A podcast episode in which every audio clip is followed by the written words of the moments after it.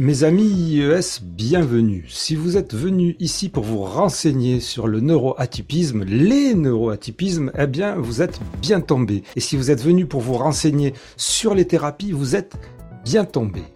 En matière de parcours neuroatypique et d'errance psychologique, Alexandra Sturer est un modèle, un véritable cas d'école avec une liste de troubles et pathologies neuropsychologiques impressionnantes, étonnantes, ainsi qu'une vie remplie d'expériences plus ou moins dramatiques, marquantes qui nous arrive lorsque l'on se cherche, lorsque l'on ne comprend pas pourquoi on fonctionne différemment, et puis lorsqu'on ne sait pas vers quelle personne et quelle thérapie se tourner. Pour Alexandra, ce sera un parcours plein de rebondissements, et malheureusement jalonné aussi d'addictions, de sevrages, de thérapies diverses et variées. Un trajet qui l'amènera elle-même à se former à la thérapie qui l'a sauvée, la thérapie ACT. De tout cela, elle en a sorti un livre qui s'appelle Mon dernier sevrage grâce à la thérapie ACT, un livre intense que je vous conseille de lire intensément d'ailleurs et que je vous recommande véritablement si vous connaissez un peu Alexandra sur les réseaux sociaux ou sur euh, YouTube sur quelques vidéos dans lesquelles elle apparaît, vous comprendrez pourquoi ce livre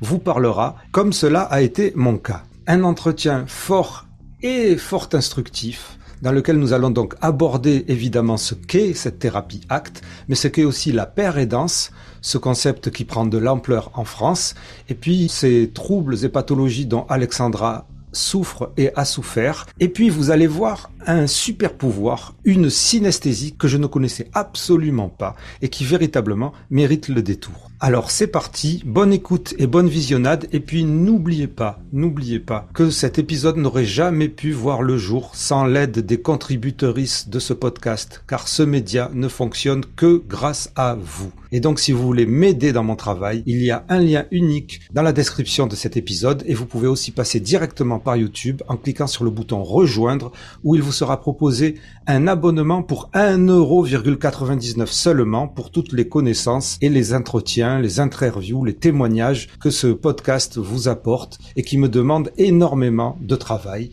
Et je vous en remercie intensément. À tout à l'heure. Ton livre, moi, il m'a, il m'a, je savais vraiment pas à quoi m'attendre, mais vraiment, il m'a presque bouleversé en fait. Autant parce qu'il y a des points qui me parlent évidemment par rapport à certains parcours de vie, certains trucs, tout ça, mais aussi parce que c'est hard quoi comme. je me rends pas compte parce que c'est ma vie. Et du coup, pour moi, c'est normal. Moi, je le trouve pas hard parce que c'est ma vie, mais effectivement, beaucoup de personnes m'ont dit un peu comme toi.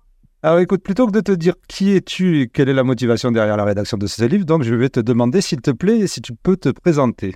Ah, c'est pire. c'est pire, d'accord. Alors, alors, alors qu'est-ce qu'il aurait fallu que je dise alors? Non, mais je peux me présenter en quelques mots, oui, pour les gens qui ne me connaissent pas. Je suis Alexandra, je vais avoir 44 ans. J'ai un parcours de vie assez atypique euh, sur toutes les sphères de ma vie. Et puis aujourd'hui, je suis thérapeute et péridante. J'aimerais euh, devenir psychologue clinicienne pour pouvoir euh, continuer dans le métier aujourd'hui dans lequel je m'épanouis. Et puis, j'aimerais faire de la recherche, continuer à créer des outils, écrire des livres, etc. Tu viens d'écrire un livre qui s'appelle Mon dernier sevrage grâce à la thérapie ACT. Donc ça fait beaucoup de mots, ça père aidante, thérapie ACT, tout ça qu'il va falloir expliquer aux personnes qui ne savent pas ce que c'est. Est-ce que tu peux nous expliquer pourquoi tu as voulu sortir ce livre? Déjà, c'était pas absolument pas prévu que je le sorte. Je l'ai fait euh, dans un but personnel et thérapeutique lors de mon sevrage, puisque euh, quand tu fais un, sevrage, en tout cas moi c'était au benzodiazépine, donc c'est parce que j'ai des problèmes de sommeil et j'en prenais depuis vraiment vraiment longtemps et euh, en une certaine quantité.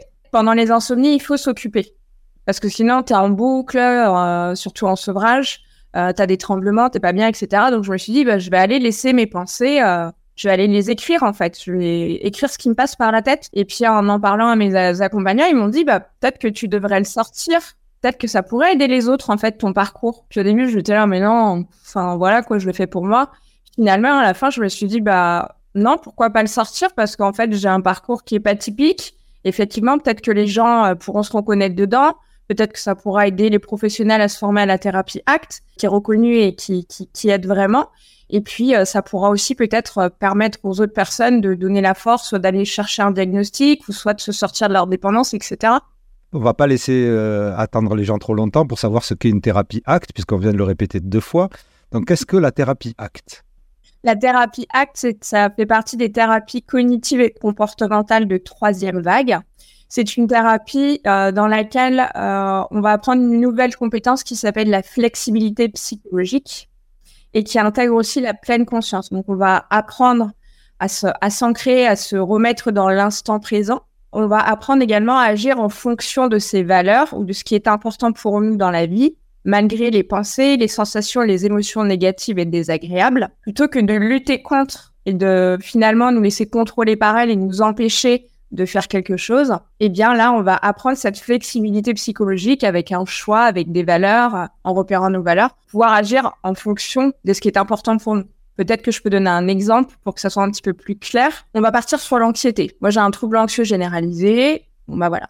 Donc, admettons que bah aujourd'hui, euh, je dois aller faire mes courses à Carrefour parce que bah j'ai pas de quoi me nourrir. Je suis très très très anxieuse. Et mon choix, ça va être soit il faut que j'aille faire mes courses, mais je sais pas dans quel état je vais y arriver, si je vais y arriver ou si je vais lâcher mes courses en plein Carrefour, ou alors j'y vais pas et puis ce soir je mange pas. Bon, là l'exemple est vraiment euh, assez tranchant, mais c'est pour qu'on puisse comprendre. Donc du coup, bah, j'ai cette anxiété, je sais que je dois aller à Carrefour, qu'est-ce que je vais faire? Bah, Je vais me poser, je vais fermer les yeux, je vais me concentrer sur moi, sur mes sensations, mes émotions. Et puis, euh, je vais leur faire de la place. L'anxiété, elle est très désagréable, euh, mais je sais que plus je me dis, oh là là, mon Dieu, euh, je vais faire une angoisse, ça va être terrible, je risque, ça risque de se voir, je vais avoir des accélérations cardiaques, ça va être horrible. Bah, plus je vais faire ça, plus je vais être dans la lutte. Et justement, plus mon angoisse, ça va prendre de la place que là, en fait, en la conscientisant, en l'objectivant et en lui permettant d'exister, je vais être avec elle. Alors moi, perso, je leur parle. Hein, euh, comme je le dis dans le livre, mon anxiété s'appelle bourriquet, elle est bleue. Je vais faire, ok, t'es là, euh, t'es là pour m'indiquer quelque chose, mais ça veut pas dire qu'il va y avoir une catastrophe. On va respirer ensemble, on va être là dans l'instant présent. Ok, qu'est-ce qui est important pour moi ici et maintenant? Est-ce que c'est d'aller faire mes courses et puis du coup de rentrer avec ce que j'ai envie pour pouvoir être bien ce week-end et manger correctement? Ou est-ce que là, l'angoisse, elle est tellement, tellement prenante que pour moi, c'est pas possible d'y aller. Il faut vraiment que je fasse ce choix en conscience. Alors là, comme ça, quand on, quand on le dit, c'est facile, mais c'est tout un apprentissage, hein, ça se fait pas comme ça. Bah, du coup, tu, tu as le droit de choisir ou non d'aller faire tes courses avec ton anxiété ou pas. Du coup, la flexibilité psychologique, elle va te donner ce choix-là. Tu as tout un travail et du coup, tu dis, bon, bah, ok, bah là, je, décide d'aller faire mes courses. Je sais que ce qui va être compliqué pour moi, par exemple, ça va être le bruit, les gens, les odeurs. Donc, je vais mettre mon casque, je vais mettre mes stratégies en place. Je vais faire de la respiration. Je vais à Carrefour, je vais faire mes petites courses, je vais rentrer. Et quand je vais rentrer, malgré mon anxiété qui a été là avec moi tout le temps pendant le temps des courses, je vais accepter qu'elle soit là, j'ai pas lutté contre. Je lui ai fait de la place. Du coup, j'ai pu aller faire mes courses. En fait, quand tu arrives à faire cette action pour toi malgré, euh, malgré le contexte et euh, que ça soit hyper pénible, bah, quand tu rentres, même si tu es lessivé, bah, tu dis, moi, je suis fière de moi, malgré ce que j'ai ressenti, et ben j'ai été au bout de ce que, de ce que j'avais envie, en fait. C'était d'aller faire mes courses et de ce soir me faire un bon repas et de me poser devant une série. Et ça, c'est super cool. Bah, vous venez d'avoir un cours de thérapie acte en direct. Comme quoi, il me, il, me, il me, fallait cet exemple de Carrefour parce que là, tu tombes pas mieux. Carrefour, euh, j'ai grandi à côté d'un carrefour et c'est horrible. en fait, euh, le livre aussi, pour revenir dessus, c'est que il y avait pas de plan, il y avait, euh, enfin, c'était vraiment mes, mes idées que j'ai couchées comme ça. Je, il y a pas eu de, enfin, il y a eu des corrections au niveau grammatical, etc. Mais il n'y a pas eu de correction de choses refaites. Il a été coulé comme ça, en fait. Je n'y ai pas du tout réfléchi. Là, donc, tu as parlé de la thérapie ACT. Qu'est-ce qu'effectivement les benzodiazépines et pourquoi tu as voulu t'en débarrasser? Et les benzodiazépines, en fait, euh, ce sont euh, bah, des, des, relaxants, des, relaxants des, des, anxiolytiques. Donc, moi, à l'époque, m'ont été prescrits dans le cadre euh, d'abord d'une dépression. J'avais eu des antidépresseurs également. Et puis, j'ai eu des somnifères. Donc, j'avais à la fois des anxiolytiques et à la fois des somnifères. Et puis, en fait, à un moment, j'ai arrêté les antidépresseurs parce qu'en fait, bah, malgré les antidépresseurs, mes problématiques étaient toujours là. Donc, je voyais pas l'intérêt de les continuer. Enfin, ça a quand même duré 17 ans. Et puis à un moment, j'ai dit bah en fait, j'aimerais arrêter, euh, j'aimerais arrêter tout ça parce que ça me va pas. Sauf que j'ai appelé à l'aide, appelé à l'aide plusieurs fois, euh, ça a été refusé jusqu'à temps que euh, bah, je rencontre et je tombe sur cette étude qui m'a permis d'arrêter les barzos. Donc c'est effectivement de cette addiction, de ce sevrage des benzodiazépines dont tu parles en priorité. Je crois qu'au début de ton livre, tu dis que il faudrait aussi que les médecins ou que les psychiatres nous apprennent aussi à, sortir et pas simplement à en rentrer en nous les proposant. Ce que tu viens de dire, ça, relie directement à, cette citation-là, puisque effectivement, tu as appelé à l'aide. Tu as appelé à l'aide et c'est pas évident, peut-être, de pouvoir s'en sortir de ça. Et je pense que ça peut parler à, beaucoup de personnes, puisque je crois que la France est un gros consommateur de tout ça. Si, on a des gros, gros consommateurs. Et c'est vrai que, en tout cas, moi, dans mon parcours d'expérience, euh, en plus, j'avais pas vu de psychiatre, c'était une doctoresse à l'époque, un médecin généraliste. Euh, on m'a jamais parlé de des prescriptions, quoi. Et en fait, à chaque fois que j'allais, on me redonnait une ordonnance, une ordonnance, je changeais de médecin, c'était pareil, c'était pareil. Mais en fait, on me posait même pas de questions, on m'a jamais proposé d'aller voir un psychologue. Enfin, c'était bon, c'était il y a, plus de 20 ans maintenant.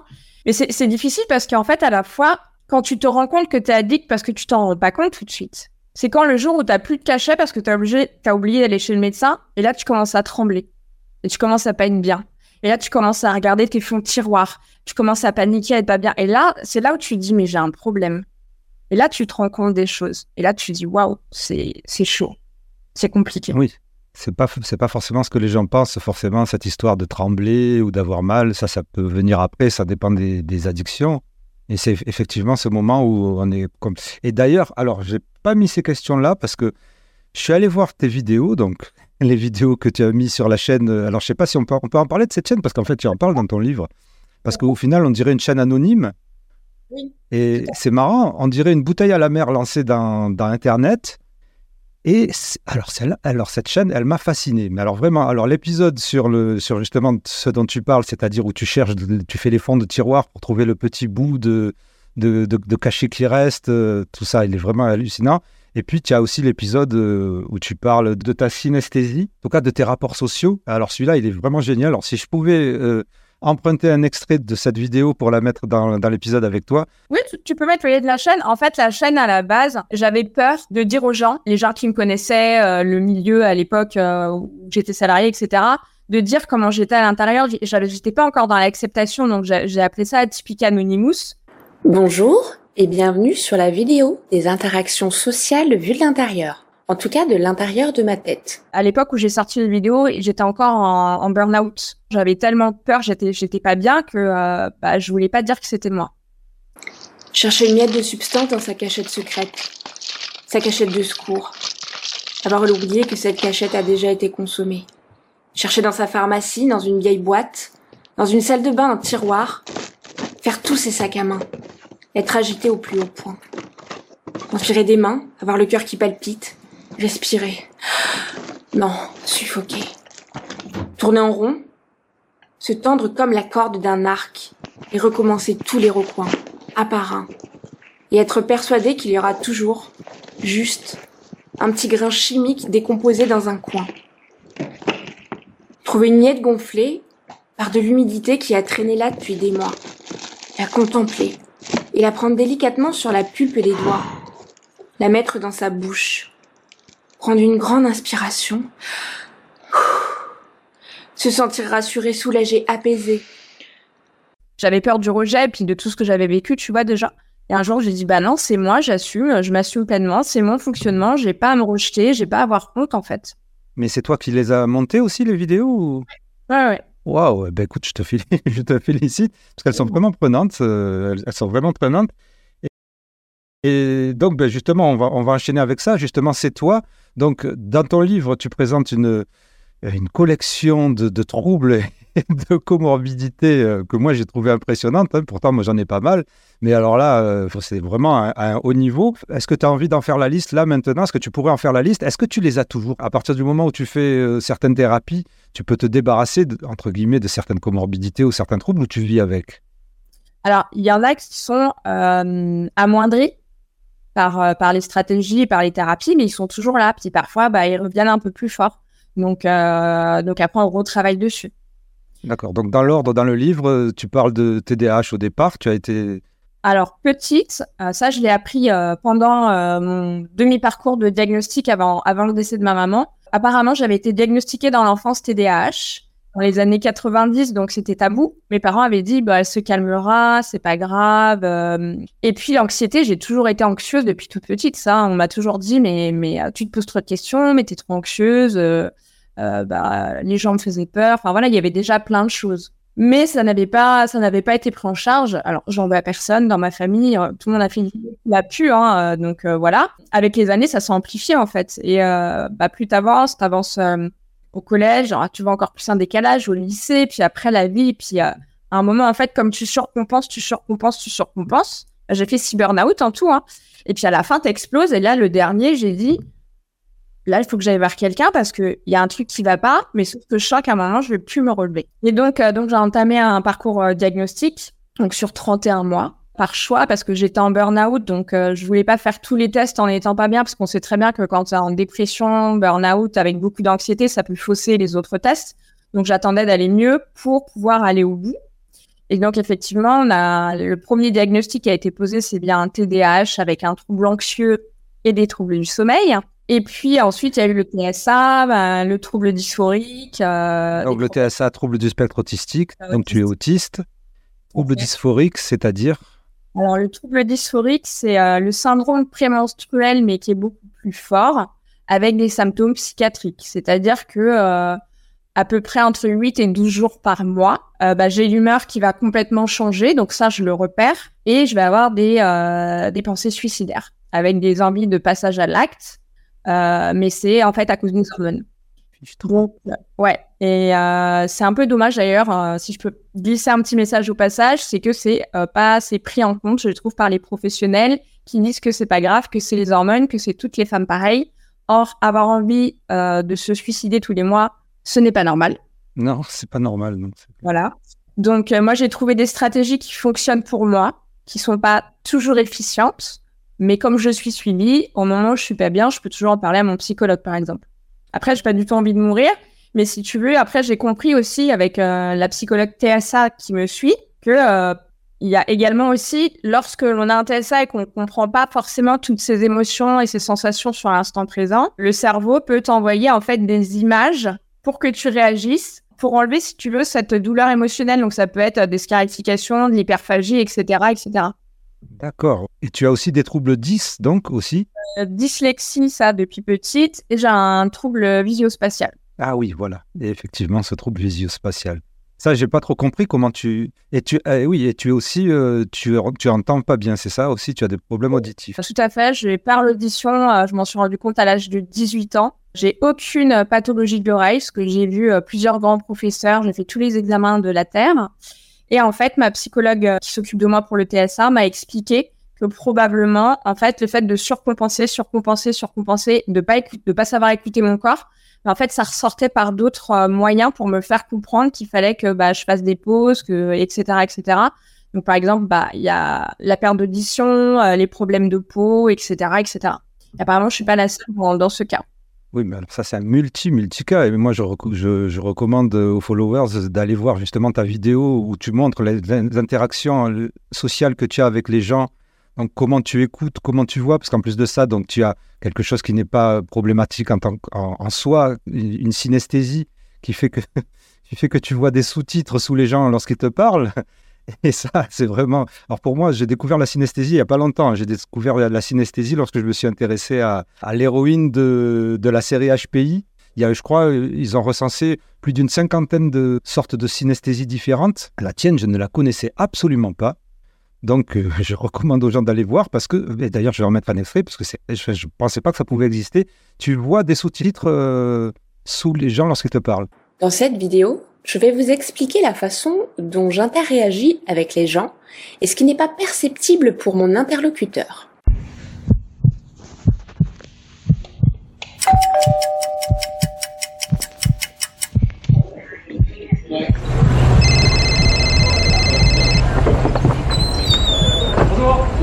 Allez, on fait. Allez. Du coup, je suis Monsieur Luna, c'est moi qui vais vous soigner. Donc, j'ai bien reçu votre dossier médical euh, par mail. Donc, euh, on va faire des séances de kinésithérapie pour euh, votre Donc, un premier temps, ça fait on va travailler sur la table. Ok, ok, vas-y. Concentre-toi sur ce qu'il dit. Ensuite,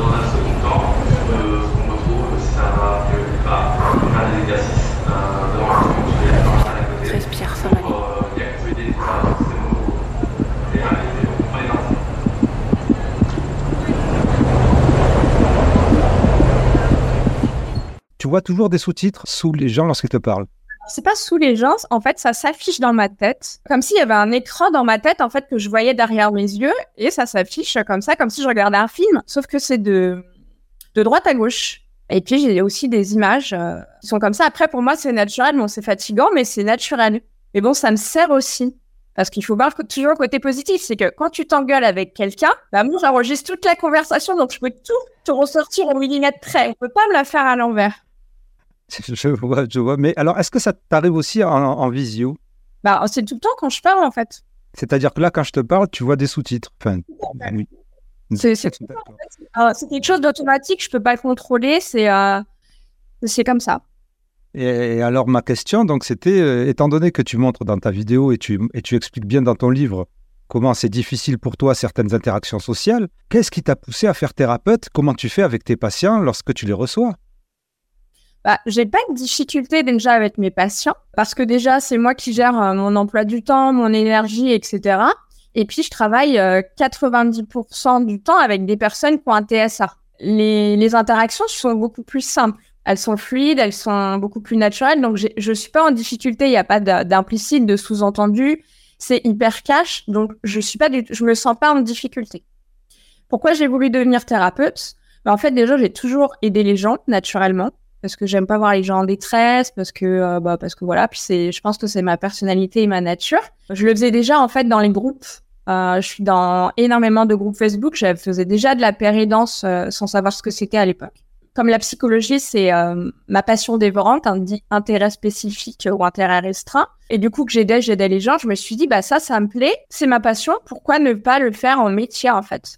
Et je suis hyper épanouie et je m'éclate dans mon travail. Alors, la péridance. Qu'est-ce que la péridance La péridance, c'est être rétabli d'un trouble et ou d'une maladie, donc être stabilisé, être rétabli mais pas forcément guéri, et pouvoir aider ses pairs avec son savoir expérientiel. Moi, je trouve que c'est hyper intéressant et je le vois même dans ma pratique, c'est que en fait, on a un vécu similaire avec les gens que moi, par exemple, j'accompagne. Donc, il y a une compréhension qui est différente il y a une empathie qui est différente. Moi, je trouve que ce métier, il est vraiment, euh, il est vraiment super. Il y a une confiance, un lien thérapeutique qui est un petit peu plus rapide aussi, je trouve. C'est un concept relativement nouveau. Moi, je ne le connaissais pas jusqu'à jusqu'à l'an dernier, finalement. Enfin, J'ai l'impression que c'est un concept relativement nouveau, mais en fait, euh, pour être père aidant, il faut passer un diplôme universitaire, en fait. Et je ne le savais pas non plus. Alors oui, pour être père aidant professionnel, oui, il y a des DU qui existent. D'ailleurs, j'enseigne à celui euh, de Grenoble-Alpes. Et euh, il y a aussi des licences. Et puis en général, on travaille plutôt euh, bah, en CHU, dans des centres de réhabilitation psychosociale, etc. Est-ce que tu vois une différence entre la pérédance et le thérapeute, ou alors tu mélanges les deux? Tu as choisi de te spécialiser auprès d'un public euh, neuroatypique et principalement autiste, TSA, et donc j'ai l'impression que, que, tout s'en mêle. Il y a à la fois le fait d'avoir la même pathologie que les personnes en face, ou le même trouble. Les mêmes spécificités? Les mêmes spécificités, voilà. Euh, de te retrouver à, la fois en position de père aidant, c'est-à-dire que tu as euh, suivi une thérapie toi-même ou des thérapies ou des stratégies pour, euh, pour t'aider, et puis à la thérapie. Donc je ne sais pas trop comment tout ça s'entremêle, mais c'est intéressant. Alors mélanger, j'aime pas trop le terme mélanger, mais moi je trouve que c'est oui, c'est très intéressant. Effectivement, je partage parfois des morceaux de ma vie personnelle on dire, bah, pour expliquer aux patients, voilà, vous n'êtes pas tout seul, moi aussi je vis tout ça, je sais ce que l'on peut ressentir, euh, comment on peut réagir dans sa tête et tout, et en fait, la plupart des patients me disent à chaque fois, ah là là, mais euh, vous avez une compréhension de moi, euh, ça fait du bien en fait de se sentir compris. Et le, et tu vois, ça c'est hyper fort. Les deux sont complémentaires. Je trouve que c'est hyper intéressant. Il y a des gens qui ne savent pas que je suis autiste et qui ne savent pas que je suis père aidante, qui me consultent, voilà. Par contre, je le précise toujours parce que souvent, me prendre pour une psychologue, et ça, je dis toujours, non, je suis thérapeute, je suis père aidante. Et puis, euh, parfois, je, parfois, je leur dis, mais je vous comprends, j'ai un TSA. Là, je pensais que c'était écrit euh, lorsqu'on te contactait que la plupart des gens voyaient directement écrit que tu avais un TSA. Alors, il y a des gens qui le voient, il y a des gens qui ne le voient pas, et des gens qui, euh, qui viennent du bouche à oreille, donc ils prennent directement rendez-vous. Ça dépend des gens, en fait.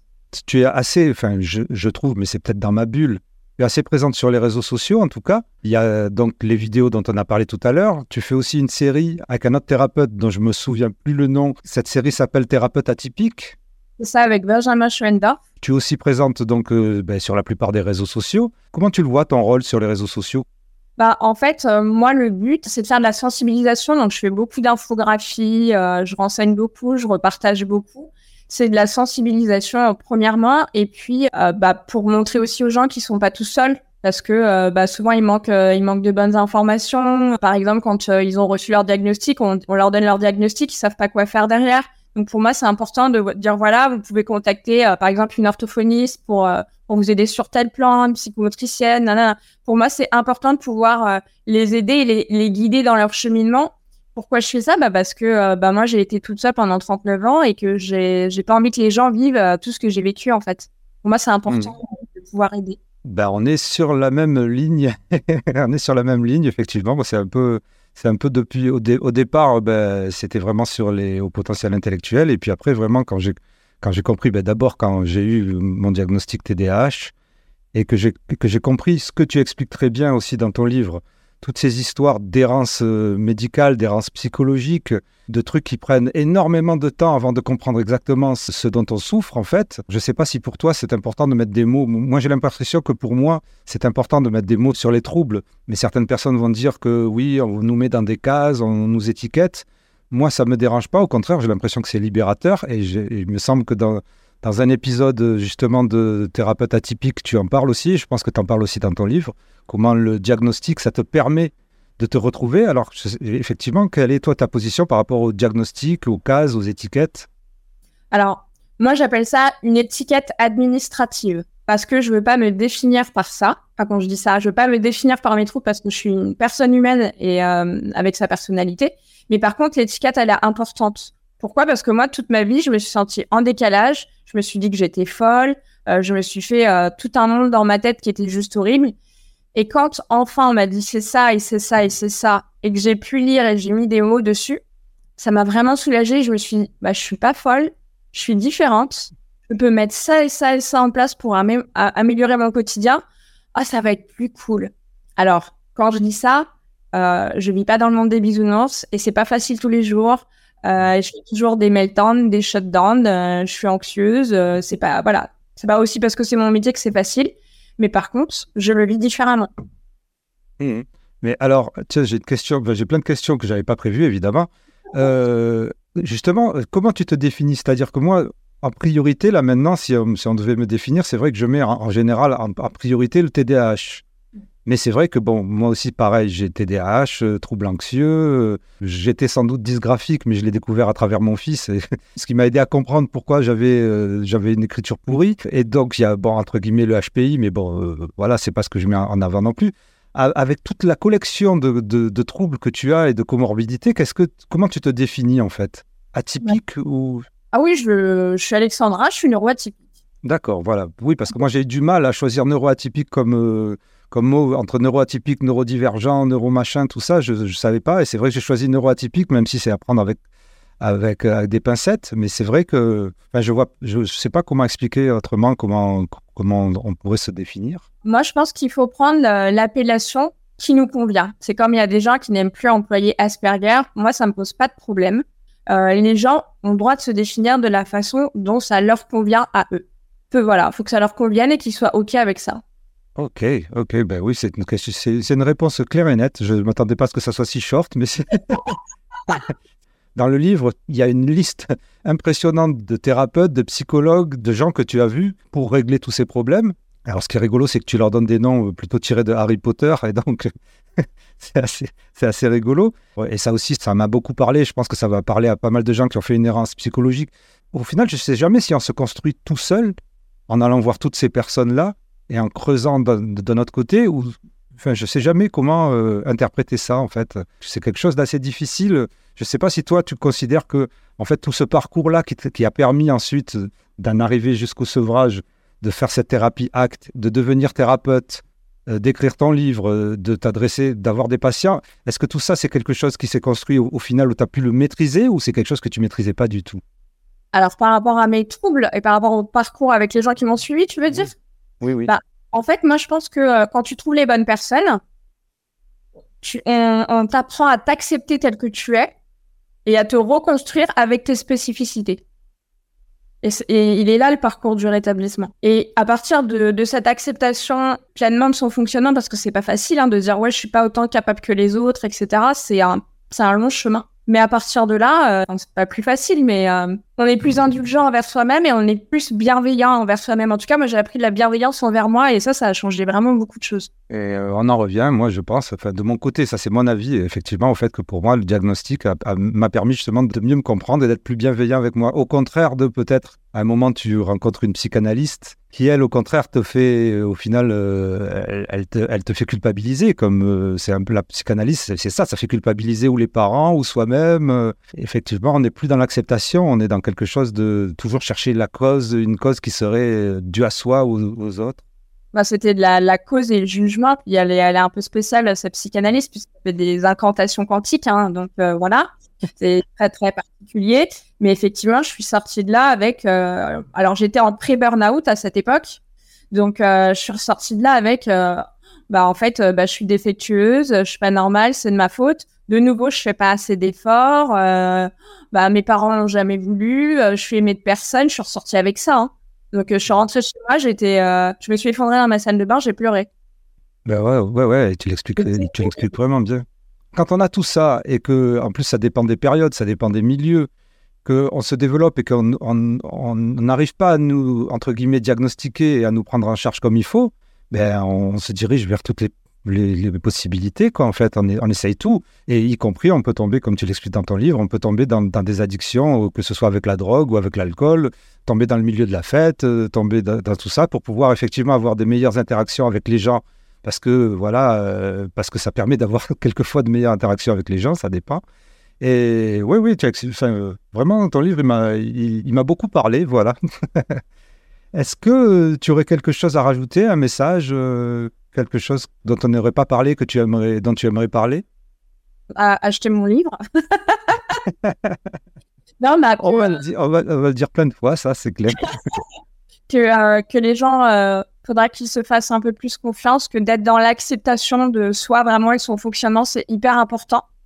Qu'il faut pas aider, à, pas hésiter, pardon, à appeler à l'aide et que euh, on peut améliorer sa qualité de vie, même si ça restera difficile, mais qu'on peut avoir, même chez soi, euh, fonctionner avec des aménagements pour se respecter soi et être bienveillant envers soi, euh, et qu'il existe de très bons professionnels. Il existe vraiment très très bons professionnels. Il n'y a pas que des mauvais, il n'y a pas que des gens qui s'y connaissent pas. Et que bah, on est plusieurs, par exemple, à travailler en réseau. Et euh, il y a vraiment des gens formidables. Voilà, faut pas, euh, faut pas qu'ils aient peur de consulter et de changer si ça va pas aussi. Exact. Et alors, comment est-ce que, est-ce que c'est en général, est-ce que, est-ce que c'est, encore une question, est-ce que ce sont les psychologues ou les psychiatres qui, qui dirigent les gens vers toi après leur diagnostic ou après leur bilan ou alors euh, comment ça se passe? Comment les gens te font te bon, en fait, dans réseau, il y a des psychologues, des psychiatres, des psychomotriciennes, des orthophonistes, des neuropsychologues. Euh, il y a des pères aidants euh, et puis il y a les réseaux sociaux.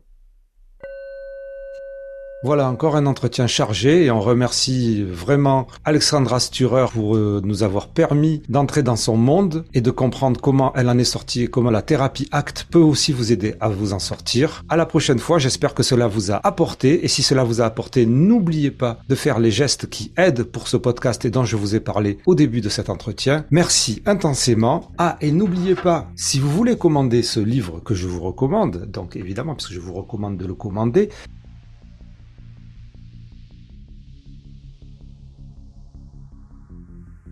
de gagner quelques microcentimes sur votre commande sans que cela ne change votre prix. Donc tout cela, c'est bénéf pour tout le monde. Joyeux Noël et bonne année ho, ho, ho. Intensément, c'est le podcast divergent. Intensément, c'est le show potentiel. Chaud, chaud, chaud.